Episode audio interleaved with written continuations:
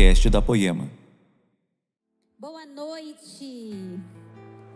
Estão felizes? Olha, sempre um é mais feliz. Nos três cultos, sempre um estava mais feliz. Glória a Deus, queridos.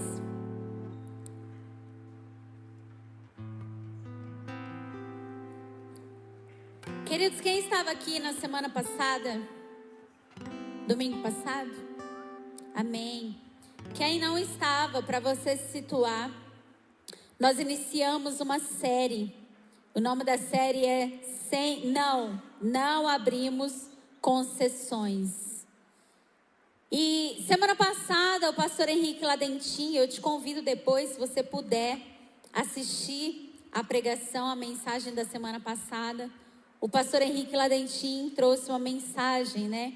Ele falou sobre o spoiler que a Bíblia dá a respeito dos últimos dias, a respeito do fim dos tempos.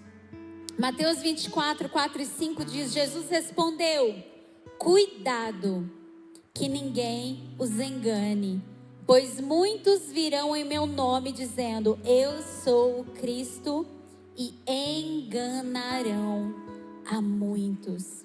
Queridos, quando os discípulos perguntaram para Jesus, como é que nós vamos saber que está chegando o fim ou quando chegará o fim? Jesus não respondeu quando, mas ele disse: cuidado. Não se engane, porque muitos serão enganados. Então, este é o spoiler, e vários spoilers nós podemos ver na Bíblia a respeito das coisas que irão acontecer. Mas, queridos, vocês sabem o que significa spoiler? Quem gosta de spoiler aqui? Ninguém gosta de spoiler. Spoiler é uma coisa, uma notícia indesejada a respeito do final de um filme, uma série, algo, né, que vai acontecer. Quando você assiste algo, você espera, né, ser conduzido por aquela história e o desejo é você assistir e saber qual é o final. E quando alguém conta um spoiler, a gente fica bravo, não é? Por quê? Porque tira a graça. Entendeu? Queridos, mas na vida cristã não é bem assim, né? Na vida cristã, a gente já inicia a nossa jornada cristã com spoiler. E o spoiler, na verdade, queridos, ele só acontece na jornada para aqueles que não conhecem. Por quê?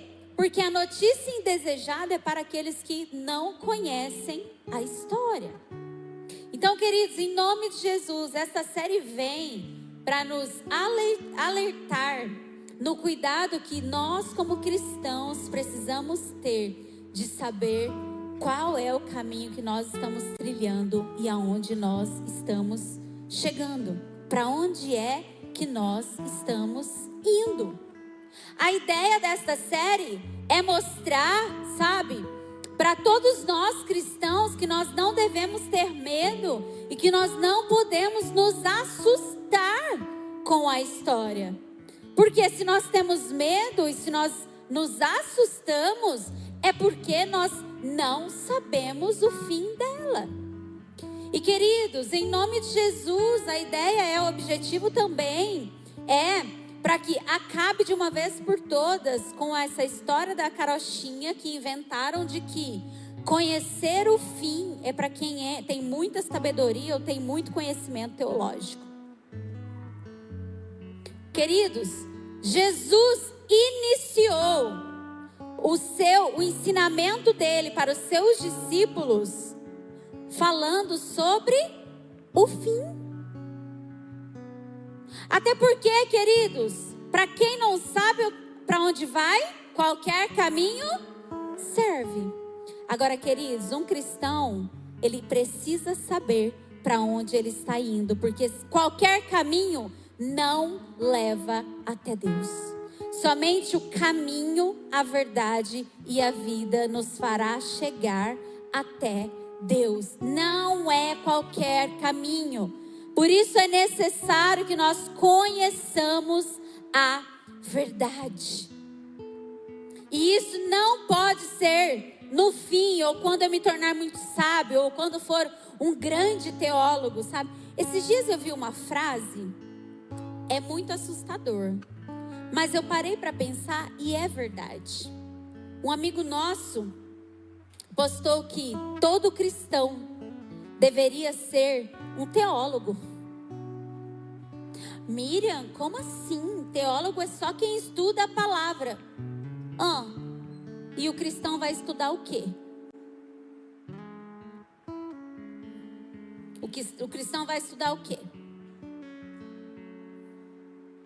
Então, todo cristão, queridos, deveria sim ser um estudante da palavra, um estudante a respeito de Deus.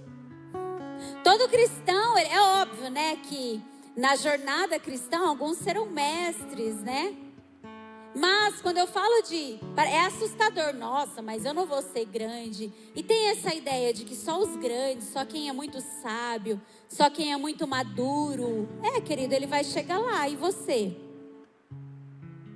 A gente quer continuar sendo levado por ventos de doutrinas ou estando disponível a ser enganado ou não?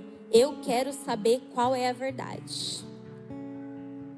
Queridos, eu venho de uma igreja e nessa igreja tinha alguns rituais, algumas coisas assim, sabe? Que quando eu comecei a ler a Bíblia na adolescência, né? Eu lia a Bíblia e eu falava assim, mas não faz muito sentido assim, sabe? Não faz tanto sentido.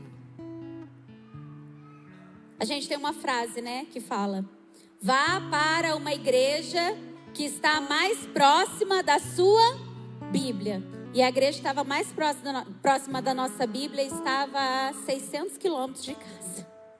A gente fez o quê? Teve que se mudar. Queridos, não fazia sentido. Então eu tinha uma escolha para fazer. Ou eu continuava ali, vendo tudo e aceitando, o que seria mais fácil, não é verdade? É muito mais fácil continuar mandando Moisés subir o monte. Ou eu ia para a igreja mais próxima da minha Bíblia, porque eu não queria participar mais. Enganada eu já não estava mais sendo, mas eu não queria mais participar do engano, sabe? E queridos, esse é o cuidado que nós como cristãos precisamos ter, sabe? É muito fácil, né, a gente falar, ah, lá no último dia, né, Deus vai falar, eu não conheço. Ah, mas eu preguei, mas eu falei, mas eu expulsei demônio. É muito fácil a gente colocar a culpa em um líder que está enganando. Mas, e nós? E se a gente for enganado? A culpa também é nossa, porque eu me deixei ser enganado. Eu me deixei. Então, se tem pessoas enganando, é porque existem aqueles que, que não estão buscando a verdade. O tema da nossa mensagem de hoje, queridos, é zele pela sua reputação. 2 Coríntios 8, 21 diz assim: Pois estamos tendo o cuidado de fazer o que é correto, não apenas aos olhos do Senhor, mas também aos olhos dos homens. Queridos, Paulo estava falando para o povo de Coríntios: olha, nós estamos tendo o cuidado de fazer tudo correto diante do Senhor. Glória a Deus por isso, sabe? É extremamente importante nós buscarmos todos os dias fazer o que é correto diante do Senhor. Mas mais importante que isso, queridos, o que vai mostrar se realmente eu estou fazendo o que é correto ao Senhor é o que é que eu estou fazendo diante dos olhos dos homens. Afinal de contas, 2 Coríntios 3, 2 e 3 diz: Vocês mesmos são a nossa carta, escrita em nosso coração, conhecida e lida por todos. Vocês demonstram que são uma carta de Cristo, resultado do nosso ministério, escrita não com tinta, mas com o Espírito do Deus vivo, não em tábuas de pedra, mas em tábuas de corações humanos. Queridos, nós somos cartas vivas. Nós levamos a mensagem. Nós somos a mensagem que o povo lá fora está lendo. Nós somos a mensagem que eles estão desejando. A palavra diz que a criação geme e aguarda com grande expectativa pela manifestação dos filhos de Deus. Agora eu pergunto: o que é que as pessoas têm lido a respeito de Deus através da sua vida? O que é que a sua reputação tem falado diante dos homens? A tua reputação diante dos homens tem mostrado tudo o que é correto diante do Senhor? Mas, queridos, para que nós façamos tudo o que é correto é, para o Senhor diante dos homens, será necessário nós abrirmos, não abrirmos concessões. Para nós continuarmos fazendo tudo o que é correto diante dos homens, será necessário nós falarmos muitos nãos. Até porque, se nós somos cartas vivas, nós precisamos falar como Jesus fala, andar como Ele anda, fazer o que Ele fazia.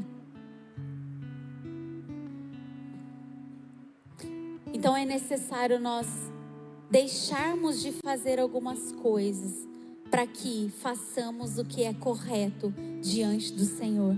Afinal, a Bíblia diz: aquele que me ama, pratica. Aquele que me ama, obedece. Aquele que me ama, cumpre as minhas palavras. Nós somos cartas vivas. Mas para a gente ser a carta que gera a boa notícia, a boa notícia precisa estar escrita nos nossos corações.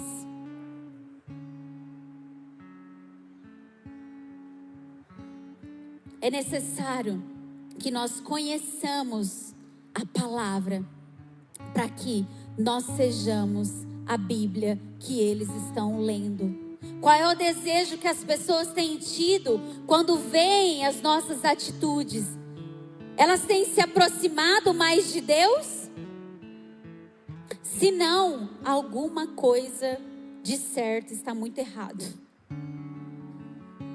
Talvez a gente tenha buscado ticar o nosso devocional, o nosso tempo com Deus. A gente marcou a hora estabelecida. Estamos fazendo bonitinho a todo tempo. Mas talvez a nossa preocupação tenha sido só em te calar diante do Senhor. Mas nós mostramos se estamos fazendo corretamente, se nós estamos fazendo diante dos homens. Não só diante de Deus, mas também diante dos homens. A igreja no fim vai ser a esperança, porque nós temos a boa notícia e ela precisa exalar da vida do cristão. Nós somos chamados para ser testemunhas desse evangelho. Sabe o que significa a palavra testemunha? Mártir que, que é um mártir, querido? Alguém disposto a morrer. Nós somos chamados para ser testemunha. Essas foram as últimas palavras de Jesus antes de ascender aos céus. Vocês serão minhas testemunhas, tanto em Jerusalém, Judéia, Samaria e até os confins da terra. E eu estarei com vocês todos os dias até a consumação do século. Aleluia! Glória a Deus! Queridos, nós fomos chamados para carregar esta mensagem. Nós não fomos chamados só para entrar no quarto, mas nós fomos chamados também para sair dele. Já leu lá em Cantares? A noiva entrou no quarto, Cantares 2, se eu não me engano. Ela entra no quarto e fica lá com seu amado. Uau, que gostoso aqui. Mas o amado começa a chamar ela para fora. Ei, venha. Bate na porta, pede para ela abrir. Não, o quarto está muito bom. Aqui está maravilhoso. Aqui eu me apaixono, eu sou apaixonada. Aqui eu mostro todo o amor. E o noivo fica chamando ela e ela não sai. E de repente, quando ela resolve abrir a porta, o noivo não está mais lá. E a Bíblia diz que ela sai à procura do noivo. E sabe o que acontece com ela? Porque ela não saiu na hora que ele chamou, ela tomou uma surra. Porque, queridos, nós somos chamados para entrar no quarto e estar com Ele. Mas Ele tem nos chamado também para que nós saiamos e mostremos para todos quem é o nosso noivo, a quem nós esperamos, para quem é que nós estamos nos preparando. Ele tem feito esse convite todos os dias. Todos os dias nós somos convidados a viver de uma maneira correta diante do Senhor e para manifestar isto lá fora. Abre aí Salmo 1. Nós vamos ver aqui. Para quem me conhece, sabe que eu gosto muito dos, das comparações e contrastes que a Bíblia nos mostra. Então a Bíblia ela mostra o bom caminho, as coisas boas, a verdade, mas ela também contrasta e mostra o que não é o bom caminho, o que é mentira e para onde nós não podemos ir. Eu gosto muito das comparações, sabe, bíblicas. E aqui em Salmo 1 nós vemos isso.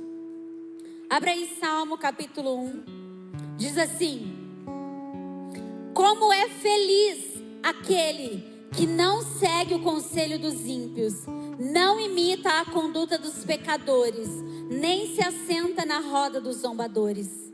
Ao contrário, a sua satisfação está na lei do Senhor, e nessa lei medita dia e noite.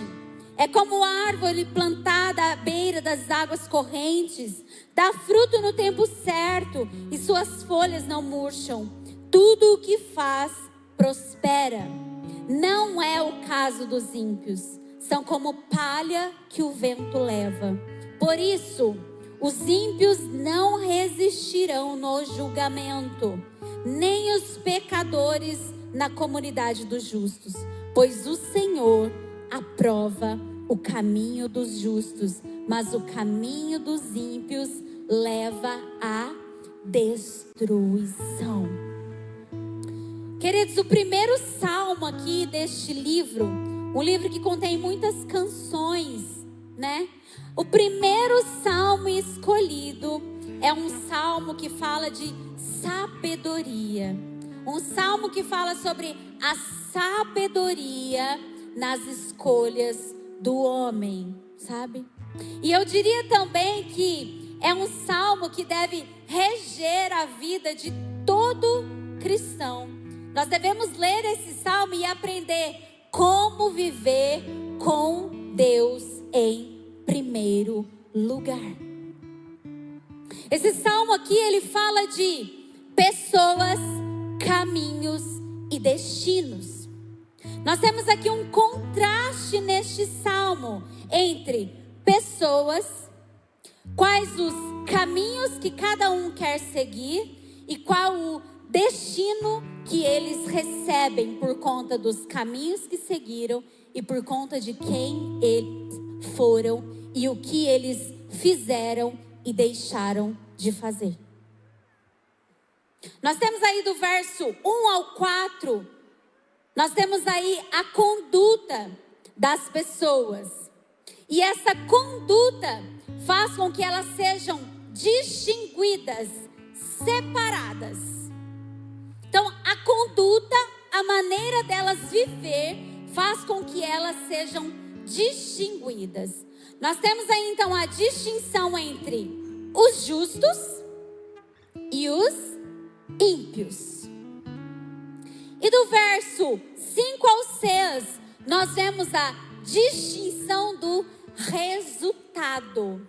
Nós vemos aqui que existe um julgamento e eles recebem segundo aquilo que eles praticaram ou deixaram de praticar. Isso na teologia é chamada de o princípio da retribuição. Queridos, quer você queira entender ou não, é assim que acontece. Deus é um Deus bom, Deus é um Deus de amor, Deus é um Deus maravilhoso, mas Ele também é justo, juiz e fogo consumidor. E a Bíblia diz que nós seremos julgados pelas nossas obras. Se elas forem obras vivas, nós seremos levados ao fogo e no final nós permaneceremos, porque tudo que nós fizemos foi para a eternidade. Agora, se nós, se as nossas obras são mortas, nós seremos levados diante do fogo e seremos queimados, porque só foi palha. Nós não fizemos nada para a eternidade. E só, se nós não, não fizemos para a eternidade, por que é que a gente vai durar? Já que a gente não quer ser eterno. Concorda comigo?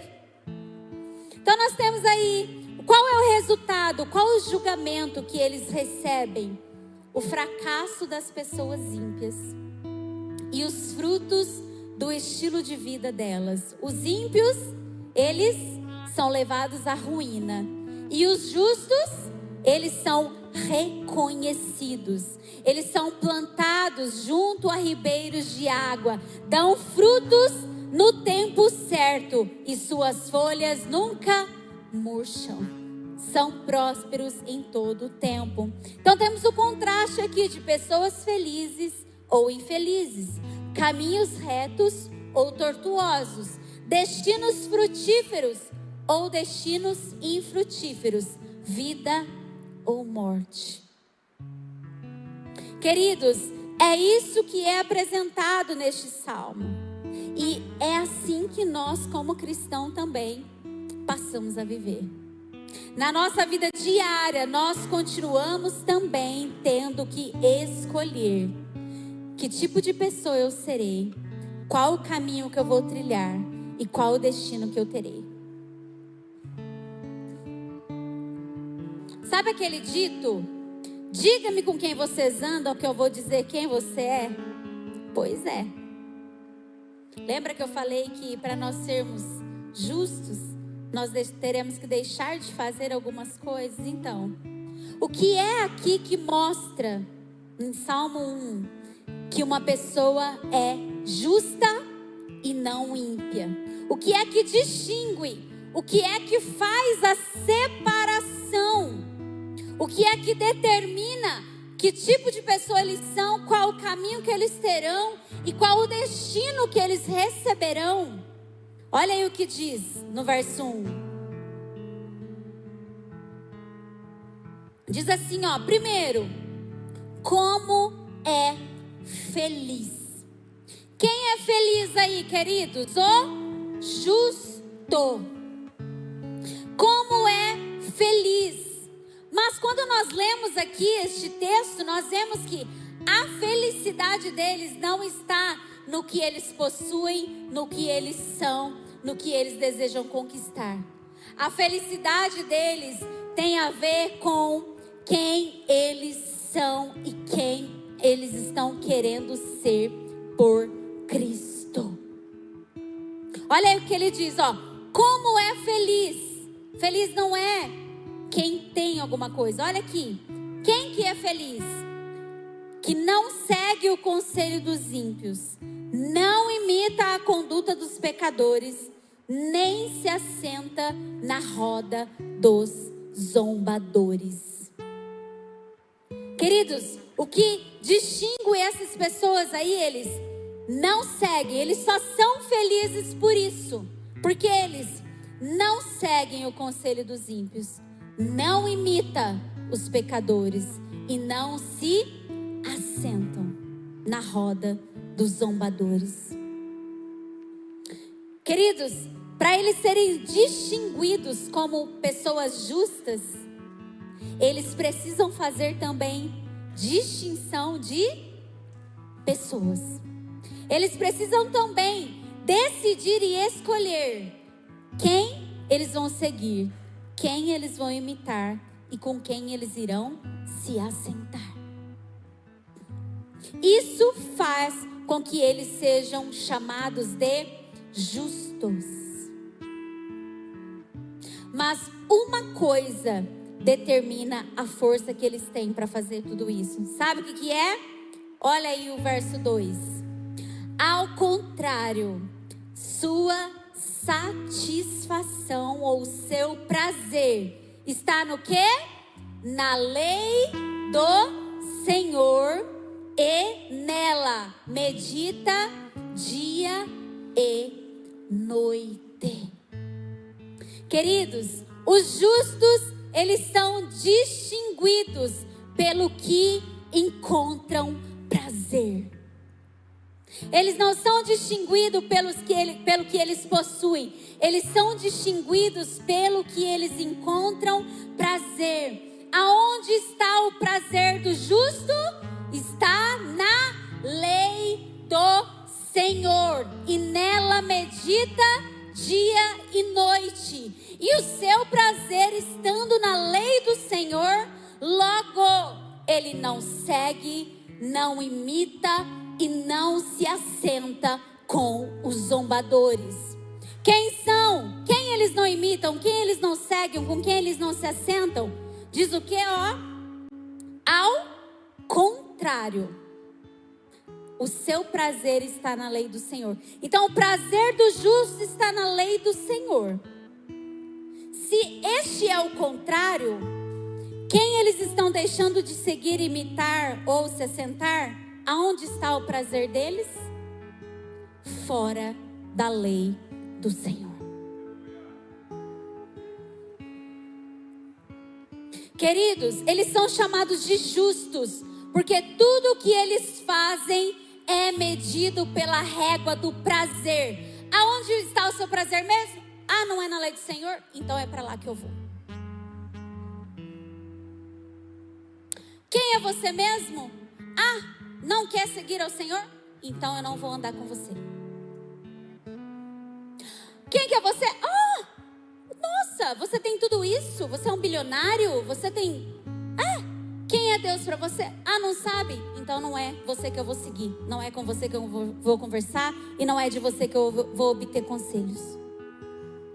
O justo, ele é distinguido pelo que ele encontra prazer. E o prazer dele faz com que ele não siga, não imita e nem se assente com aqueles que não têm o prazer na lei do Senhor. Queridos, o que é o ter prazer é ser motivado por aquilo, é ter a vida regida por aquilo. E olha só que coisa interessante, diz assim, ó: "E nessa lei medita dia e noite". Nessa lei ele medita 24 horas por dia, 7 dias na semana, 30, 31, 28 dias no mês, 365 dias no ano. Nessa lei ele medita dia e noite porque ele não encontra prazer em outros lugares. Nada mais o satisfaz senão os decretos, estatutos e desígnios do Senhor, porque o prazer dele está em seguir e prosseguir conhecendo aquele que o chamou.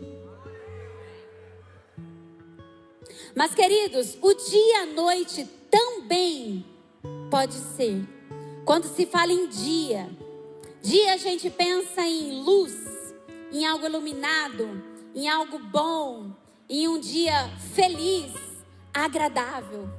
E nesse dia de luz, diante da luz, diante de coisas visíveis, o justo medita na lei do Senhor. Mas também vem a noite. A noite também pode ser escuridão, trevas, um dia ruim. E na escuridão, diante das trevas, em dias ruins, quando eles não veem saída, quando eles não veem luz, aonde está o seu prazer? Na lei do Senhor. Então, em qualquer circunstância, aonde está o prazer de quem é justo? Na lei do Senhor. Agora eu te pergunto: Aonde está o seu prazer? Quando é dia? Mas aonde está o seu prazer? O que é que você tem feito? Aonde está a sua esperança quando é noite?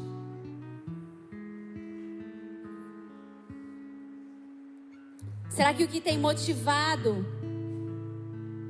aquilo que nós vemos, aquilo que nós imitamos, e aquilo que nós seguimos tem sido o prazer na lei do Senhor? Será que nós temos distinguido aquilo que nós ouvimos, imitamos e seguimos? Se não, queridos, sinto lhe informar. Nós temos dois tipos de pessoas, dois caminhos e dois destinos. Se o que nos rege não é a lei do Senhor, então nós não somos justos. Se o que nos rege não é a lei do Senhor, que, se o que nos dá prazer não é a lei do Senhor, se nós não estamos meditando nela, tanto na luz quanto na escuridão, então talvez nós não ainda estejamos tão justos assim. Mas graças a Deus, vira para o seu irmão do seu lado e fala assim: ó, ufa, ainda dá tempo. Glória a Deus, queridos. A ideia é justamente essa: mostrar que, por mais que estejamos próximo do fim, ainda não é o fim.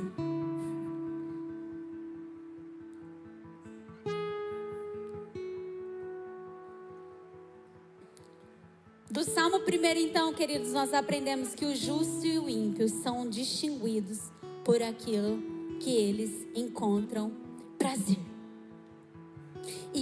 Seu prazer determina as suas escolhas. E esta escolha, queridos, ela é vista em toda a Bíblia.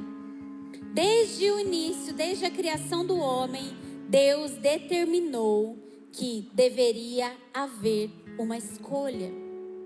Olha como Deus é bom, Deus é grande, Deus é amor. E queridos, Deus não tinha falta de nada, tá? Não vem com essa história de que Deus criou o homem para tapar um buraco que ficou vago. Não, queridos. A Trindade, ela é muito bem estabelecida, Pai, Filho e Espírito. Eles têm muito amor entre si. E a história não é bem assim. Existe tanto amor, tanto amor, que então Deus decide: façamos um homem para que nós possamos compartilhar deste amor. Façamos um homem para que ele seja parecido conosco e também compartilhem deste amor. Mas ele faz um homem e determina uma escolha desde o início. Ele faz Adão e ele se relaciona com Adão. Mas Adão tinha que fazer uma escolha. Você quer o conhecimento através de Deus ou você quer conhecimento através das coisas terrenas? E Deus continua em toda a Bíblia, nós vemos Deus pedindo ao homem para fazer escolhas. Abre lá em Deuteronômio 30, verso 11.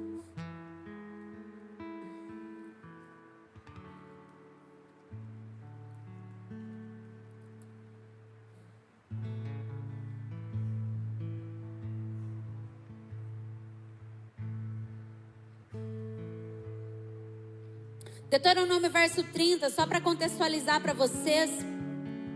Deus tira o povo de Israel do Egito, da escravidão, e eles são levados para o deserto, experimentam muitos milagres, ficam anos ali, e Deus dá as leis aos homens, tudo que eles teriam que fazer, e antes de chegar na terra prometida, Deus pede para Moisés sentar a todos e reler toda a lei de Deus para o povo. E no verso no capítulo 30, no verso 11, Deus diz assim: Este mandamento que hoje lhes dou não é difícil demais para vocês, nem está fora do seu alcance. Não está guardado no céu, tão longe que vocês tenham de perguntar: quem subirá ao céu a fim de trazê-lo até nós aqui embaixo, para que possamos ouvir e obedecer? Não está guardado além do mar tão distante que vocês tenham de perguntar: quem atravessará o mar a fim de trazê-lo até nós para que possamos ouvir e obedecer?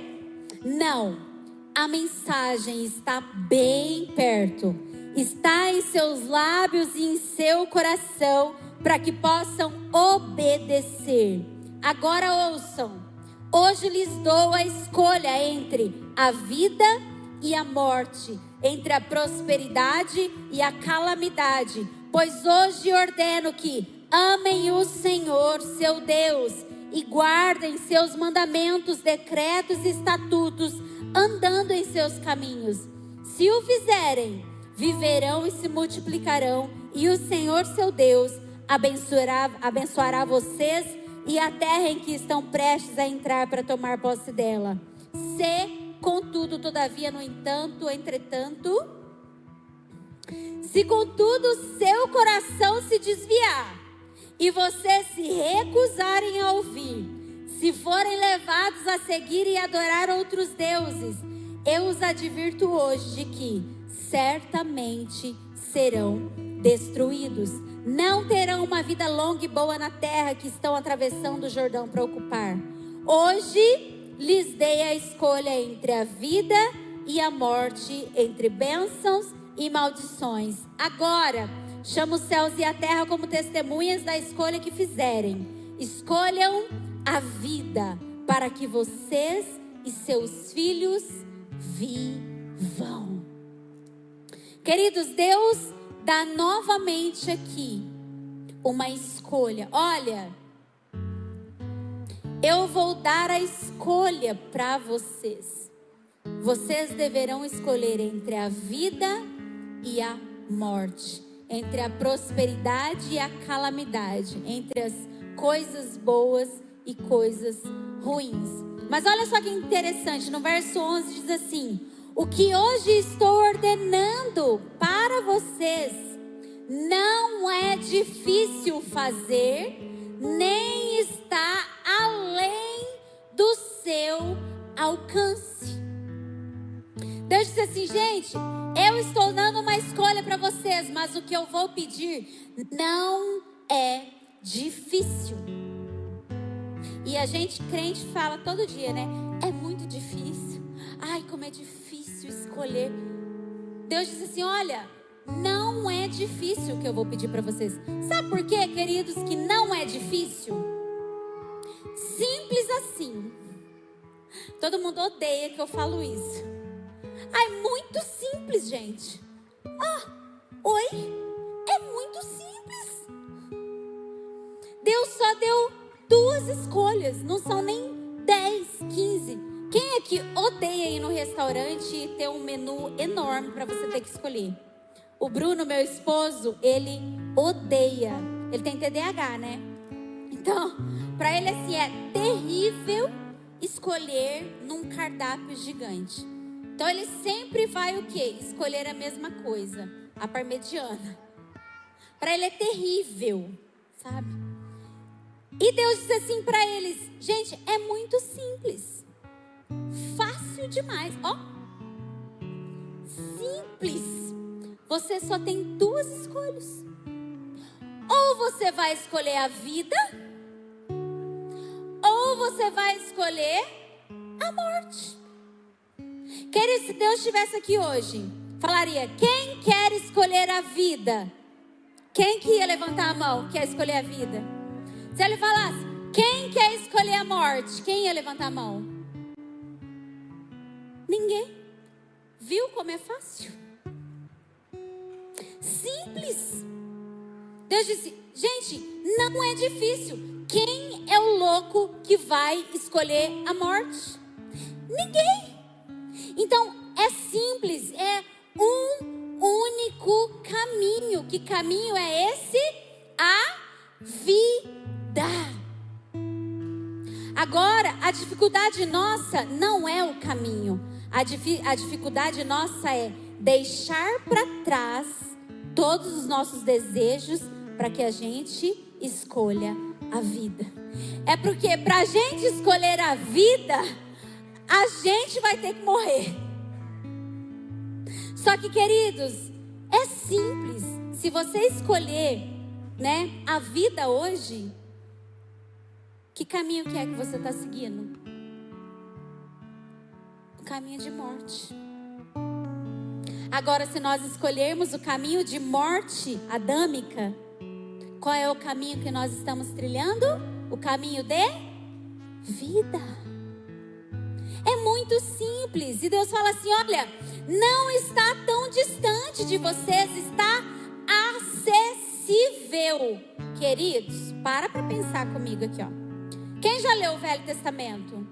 Não precisa erguer a mão, não, vai. Queridos, se você for ler o Velho Testamento, Ô, gente, Deus falar que era fácil. Ô, gente, se era fácil aqui nessa época, rapaz, hoje, meu Deus do céu, gente, pode fazer assim, ó, com os olhos vendados. Queridos, para eles irem na igreja da época, eles tinham que carregar bode, ovelha, carneiro. Chegava lá, tinha que matar. Imagina a carniça que não era. Vários rituais durante o ano, várias festas, várias maneiras de adorar a Deus. Gente, se isso é fácil, imagina hoje que você só tem que tomar banho, vestir a roupa, vir para a igreja e todo dia só ler a Bíblia. Você não precisa mais matar cordeiro, você não precisa mais matar nada, você não precisa passar por esse fedegulho todo. É só uma coisa, queridos. É só crer que Jesus já pagou o preço na cruz. Só seguir crendo que o sangue dele cobre os nossos pecados e nós temos livre acesso à presença de Deus. Não está tão longe assim. A palavra está na sua boca, no seu coração dentro de você. Queridos, se Deus falou isso antes de Jesus ter morrido, como é que é hoje então, se era simples lá? Não vem me falar que é difícil. Não é difícil o caminho, difícil é deixar as coisas para trás. Mas aí a gente precisa escolher.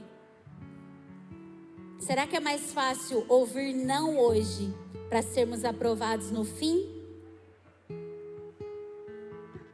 Quem é pai aqui, mãe? Amém. Vocês foram filhos um dia, né? Como é que vocês se sentiam quando ouviam um não do pai e da mãe? Terrível, não é? Não é terrível? Agora me responde. Era mais difícil ouvir um não do pai e da mãe? Ou é mais difícil, como pai e não, falar não?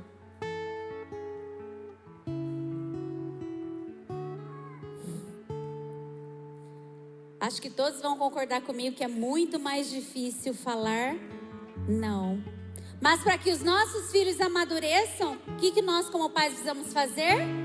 Falar não. E assim é Deus também, queridos. Os não que Deus nos dá hoje vai nos levar ao sim dele na eternidade. Agora, talvez se a gente só quiser o sim, aquilo que eu quero, aquilo que eu desejo, aquilo que eu sinto, aí lá na eternidade, talvez a gente ouça.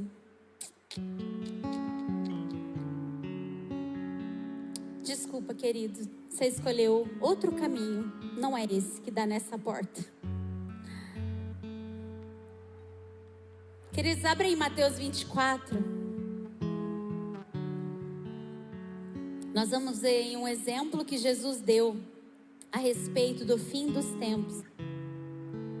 A escolha que cada um deve fazer, como será, e a reputação dos filhos de Deus. Mateus 24. Queridos, se quiser saber sobre o fim, vai lá em Mateus 24, que lá está escrito tudo. Só vai ser spoiler para você se você não estudar as escrituras. E aí a ideia é que você fale spoiler para todo mundo, tá bom, gente? Não é proibido dar spoiler a respeito do fim. Amém? Mateus 24, verso 36. Diz assim: Quanto ao dia e a hora, ninguém sabe, nem os anjos dos céus, nem o filho, senão somente o Pai. Como foi nos dias de Noé, assim também será a vinda do filho do homem. Pois nos dias anteriores ao dilúvio, o povo vivia comendo e bebendo, casando-se e dando-se em casamento, até o dia em que Noé entrou na arca. E eles nada perceberam, até que veio o dilúvio e os levou a todos. Assim acontecerá na vinda do Filho do Homem. Queridos, Jesus aqui agora exemplifica o fim dos dias. Ele diz assim: eles serão dias como nos dias de Noé. Quem foi Noé, queridos? A Bíblia diz que por se multiplicar a iniquidade da humanidade, Deus então decide acabar com o homem. Deus decide que vai enviar um dilúvio. E sabe o que, a Bíblia, o que a Bíblia diz? Que ele encontra somente um homem justo na terra. Quem era esse homem justo? Noé. E aí Deus chama Noé, pede para ele construir uma arca e anunciar o dilúvio. Queridos, imagina a reputação de Noé. Imagina, Noé recebeu uma mensagem vai vir um dilúvio, vai acabar com tudo. E mais louco ainda, né? Deus manda ele preparar uma arca e só ele e a família dele entraria. Imagina, gente, Noé construindo essa arca todo dia. Imagina as pessoas passando por ali. Ô Noé, que que é isso? O que você está fazendo? Pois é, Deus me disse que vai vir um dilúvio e eu estou preparando uma arca porque ele vai destruir tudo, mas ele irá reconstruir. O que é que as pessoas deviam pensar a respeito de Noé e a respeito da mensagem que ele estava pregando? Você acha que Noé era bem visto pelas pessoas? Queridos, Noé era visto o quê? Louco, fanático, iludido nossa, Moisés já faz anos. Queridos, imagina quanto tempo Noé não demorou para construir a arca. Alguns dizem 120 anos, mas não se é certo isso, tá? É só por conta do versículo que Deus diz que daria somente 120 anos para a humanidade. Imagina esse tempo, queridos. Todo dia o povo passando. E aí, Noé? Tá aí ainda construindo a arca? Cadê o dilúvio? Já se passaram 40 anos, e aí? Tu tá louco, né? Será que foi Deus mesmo que você ouviu? Será que essa mensagem é verdadeira? Será que você não tá doido? Sai dessa, Moisés, qual é que é? Vai ficar aí. E o que é que Moisés continuava fazendo? Conforme tudo que o Senhor ordenou. A Bíblia diz que a arca foi dada como terminada quando Noé fez tudo conforme o Senhor ordenou. Então nós temos aí, olha a distinção de pessoas do fim. Primeiro, Noé, aquele que recebe a mensagem do dilúvio, prega a mensagem do dilúvio, prepara a arca e está pronto para entrar nela quando o dilúvio vier, porque depois do dilúvio ele será usado para restauração da terra. E aí a Bíblia diz que tinha quem? A multidão, o povo. Quem era o povo? Eles comendo, bebendo, casando-se e dando-se em casamento. O povo comendo e bebendo, casando-se, dando-se em casamento. Cada um vivendo a sua vida ordinária, preocupado com aquilo que eles tinham que fazer aquele dia. Queridos, o casando-se, dando-se em casamento, fiquem tranquilos, tá? Quem é solteiro aí? Fica tranquilos, queridos. Não é para deixar de casar, tá? Casar e dar em casamento não tem problema, dependendo da escolha que você faz. Porque o casando-se e dando-se em casamento aqui, na verdade, é: sabe o que é que fez Deus olhar e ver que a iniquidade havia aumentado? Existia uma regra, uma coisa que Deus pediu para o seu povo, para o povo de Israel: não se casem com outros povos. Não se misturem com outros povos para não adorar outros deuses e não contaminar a nação de Israel. Mas sabe o que aconteceu, queridos? Imagina. Acho. Eles também precisam de. Vou evangelizar. E eles começaram a abrir concessões. Deus ama todos. Imagina, ele também é filho de Deus. Queridos, chega. Para com isso de achar que todo mundo é filho de Deus. Todo mundo é criatura. A Bíblia diz que filho de Deus é aquele que crê. Quem não crê não tem o poder para ser filho de Deus. Quem não crê continua sendo criatura e será julgado conforme criatura. Aí é outra escolha que a gente tem que fazer. Eu quero continuar sendo criatura ou eu quero continuar sendo filho? Entende? Então nós temos o povo, a multidão, que o que? No fim eles ouviam a mensagem, viam Noé preparando a arca, não se preocupavam, não acreditavam e continuavam abrindo concessões e fazendo o que era inegociável para o Senhor.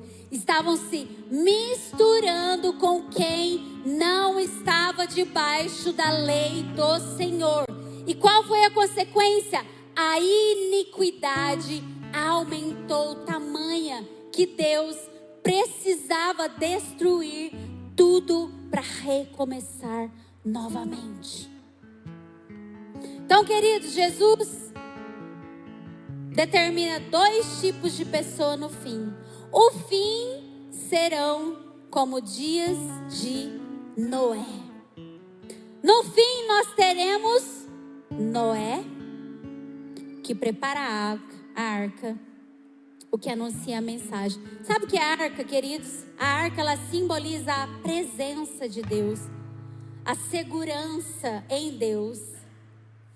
Então nós temos Noé que prepara a arca, que entra na presença, que divulga a mensagem do dilúvio, e nós temos a multidão que continua dando concessões, vivendo a sua vida ordinária e estando debaixo e com pessoas que não agradam ao Senhor. Quem é que nós temos, temos sido nos nossos dias? Será que nós temos sido como Noé? Se não temos sido como Noé, então só resta uma opção para nós. E olha aqui o que diz, ó. Até o dia em que Noé entrou na arca e eles não perceberam, até que veio o dilúvio e os levou a todos. Queridos, olha aqui o spoiler e agora pode ser que seja mesmo, porque talvez você não tenha se atentado a isso. Quem é que foi levado pelo dilúvio e pela destruição mesmo? Quem? Fala alto. Quem foi levado pela destruição? O povo, a multidão. E quem que foi deixado na terra? Quem não foi levado pelo dilúvio e pela destruição? Noé. Quem foi deixado mesmo? Ah, Noé foi deixado para trás, então.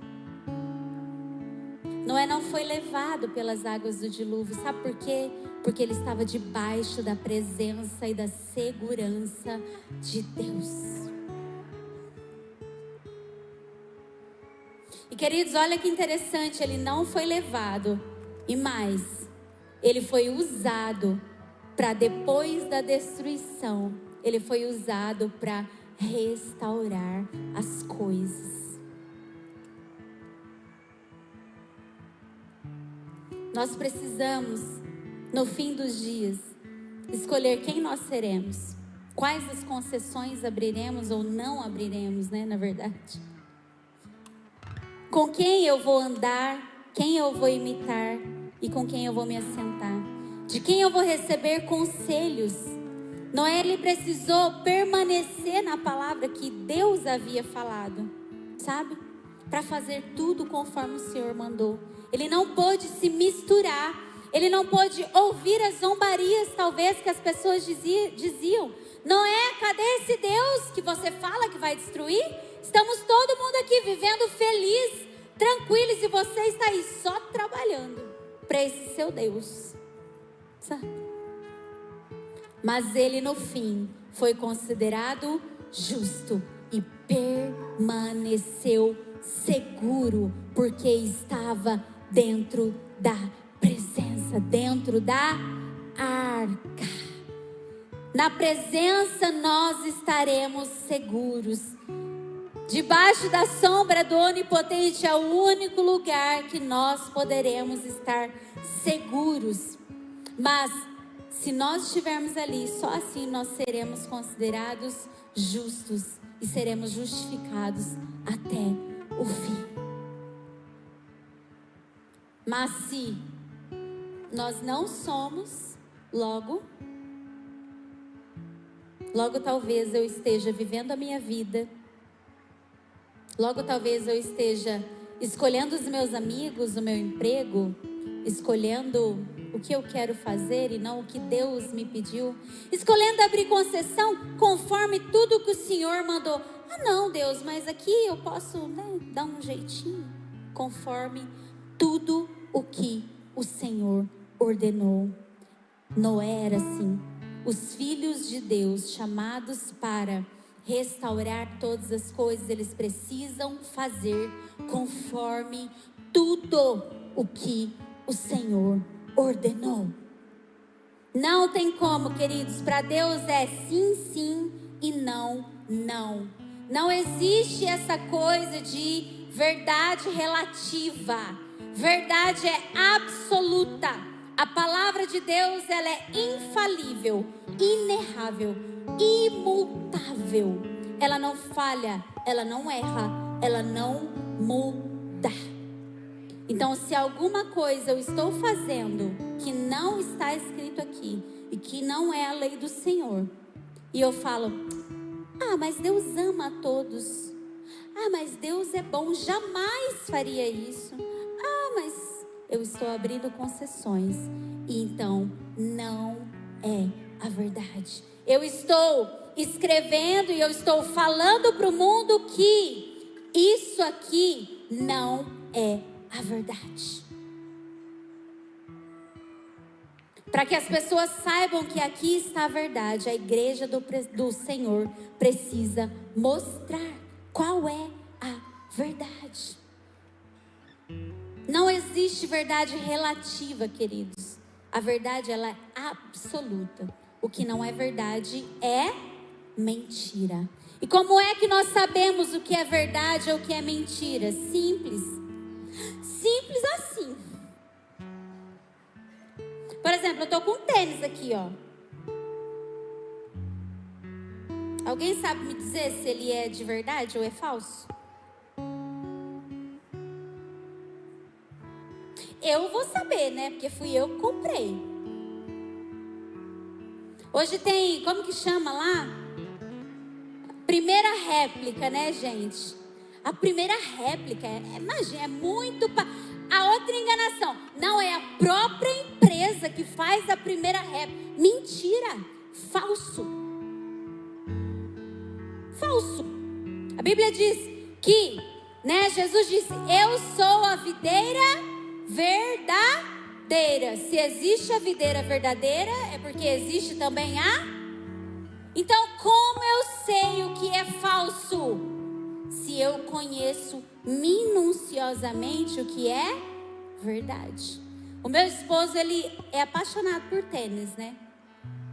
Queridos, não venha querer vender um tênis para ele falso. Pode ser a primeira eh, a primeira da primeira da primeira da primeira da primeira, ele vai saber se é falso ou não. Sabe por quê? Porque ele conhece todos os detalhes do que é verdadeiro. Só assim nós não seremos enganados, se nós conhecermos minuciosamente o que é verdadeiro. Nós, como cristãos, precisamos todos os dias escolher viver na verdade, no caminho e na vida. O louvor pode subir, por favor. Nós precisamos fazer essa escolha. A mensagem ela continua, queridos. Tem aquele meme, né? Eu brinco, Josh. Sei de nada não. Vem aí uma coisa. Só tô te falando. Não, sei de nada não. Já viram?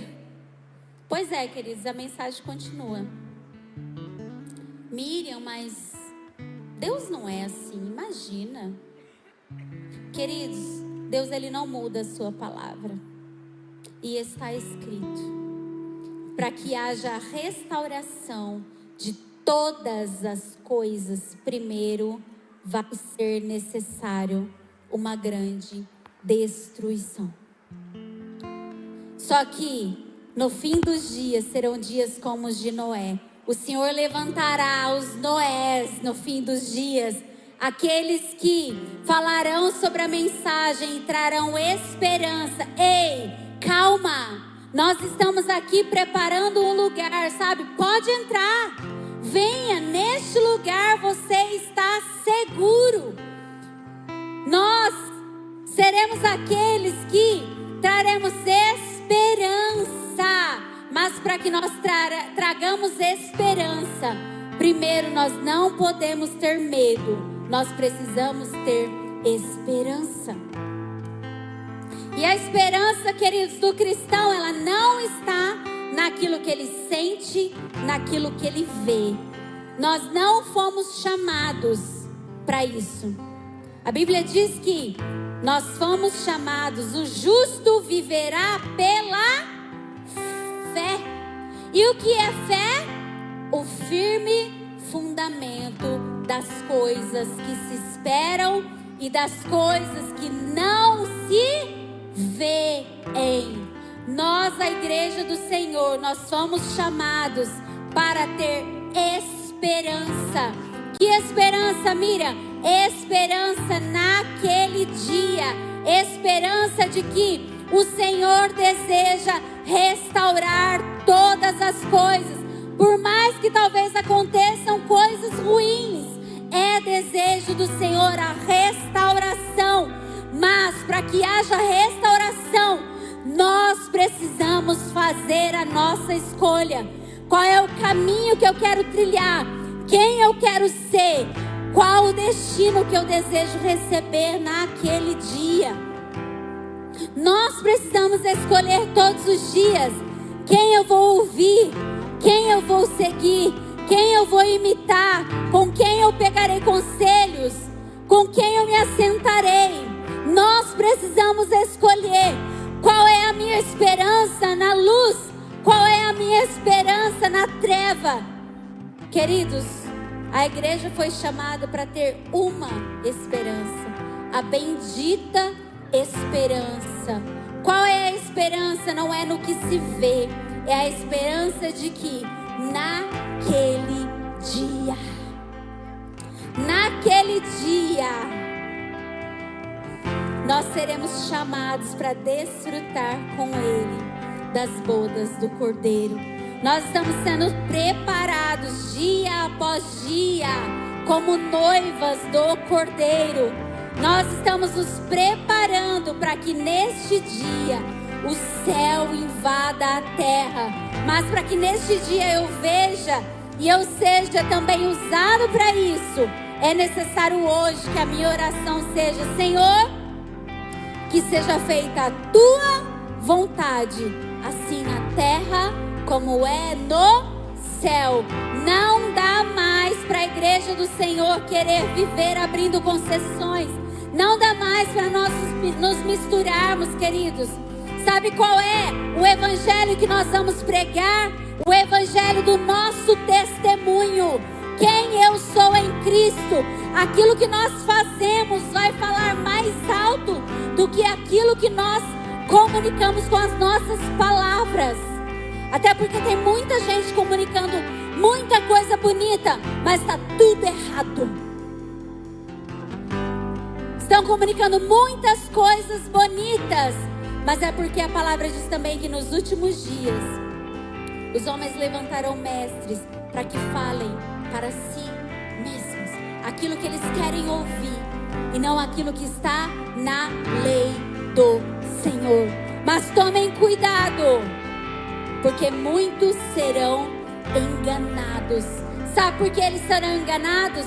Porque não fazem a escolha hoje de trilhar um caminho de vida. Porque tem medo, tem medo, não tem esperança, não tem fé necessária no que ele vê. Porque talvez o que nós vemos todos os dias, realmente, queridos, eu concordo. O que nós vemos todos os dias é necessário muita fé para crer que Deus continua fazendo uma boa obra. Mas nós, como igrejas, não, igreja, não fomos chamados para viver pelo aquilo que nós sentimos. Nós somos chamados para crer que somente quando Deus invadir a terra, somente quando Ele habitar conosco, a Bíblia diz que naquele dia não haverá mais choro, tristeza, naquele dia não haverá mais morte, naquele dia não haverá mais destruição, porque Ele vai restaurar todas as coisas. Mas é naquele dia, queridos, hoje a igreja do Senhor é chamada para crer que está dando tudo ruim, assim como não é, queridos. Pensa Noé, dentro da arca, um fedor, vários animais lá fazendo seus suas necessidades, ele tendo que alimentar os animais todos os dias. Mas, querida, onde que estava melhor? Ali dentro da arca, com aquele cheiro fedido daquele jeito? Ou lá fora no dilúvio? Sabe aquela história? Tá ruim, mas tá bom? Queridos, assim nós somos chamados. Tá ruim? Permaneçam. Tá ruim, mas é o melhor caminho. Porque é um caminho de esperança que leva para a vida caminho em quem nós sabemos que estamos seguros, porque a presença, a lei do Senhor, aquilo que Ele fala, nós cremos e ela é imutável, infalível e inerrante. Apocalipse 12, 11, para nós terminar. Diz assim: Eles o venceram eles o venceram. Venceu quem? Venceu o diabo, Satanás, o falso mestre. Venceu as, os enganos do anticristo.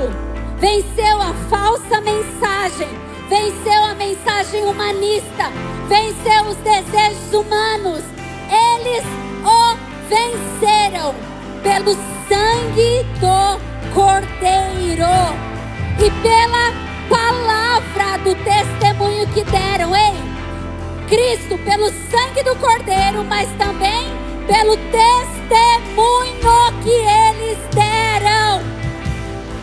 O testemunho deles condizia com quem Cristo é.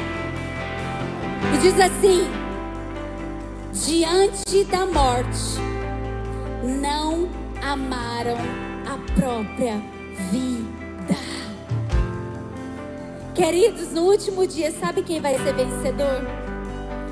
Não é quem é mais forte, não é quem tem mais coisas, não é quem parece mais feliz.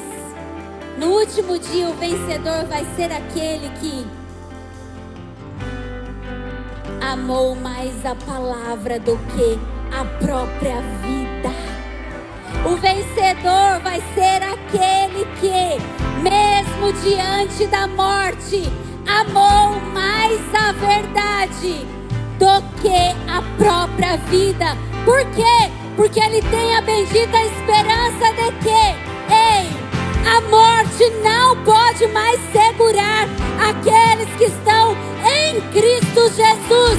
Ele venceu a morte, ele ressuscitou e a igreja do Senhor irá prevalecer. Esta é a bendita esperança. É isto que nós precisamos falar. É isto que o mundo precisa ler. É isso que o mundo precisa presenciar. O testemunho de esperança. A esperança de um Deus que cura. A esperança de um Deus que traz prosperidade. A esperança de um Deus que faz coisas boas. Não, queridos. A esperança de que naquele dia não haverá mais doença, não haverá mais morte, não haverá mais tristeza, não haverá mais dor, mas não haverá para aqueles que estão em Cristo Jesus, porque a palavra diz que no último dia Ele vai fazer novamente a separação dos bodes e das ovelhas. Daqueles que permaneceram na palavra, não permaneceram na palavra. Daqueles que escolheram dizer não para o sim de Deus e daqueles que escolheram viver as suas próprias vidas. Mas aqueles que decidiram dizer não e trilhar um caminho de vida receberão vida eterna. Mas aqueles que escolheram viver as suas vidas hoje, a palavra diz que eternamente haverá choro, ranger de dentes, tristeza, amargura. Queridos, qual é o caminho que nós desejamos trilhar hoje? Quem nós queremos ser? Nós queremos buscar ser pessoas justas?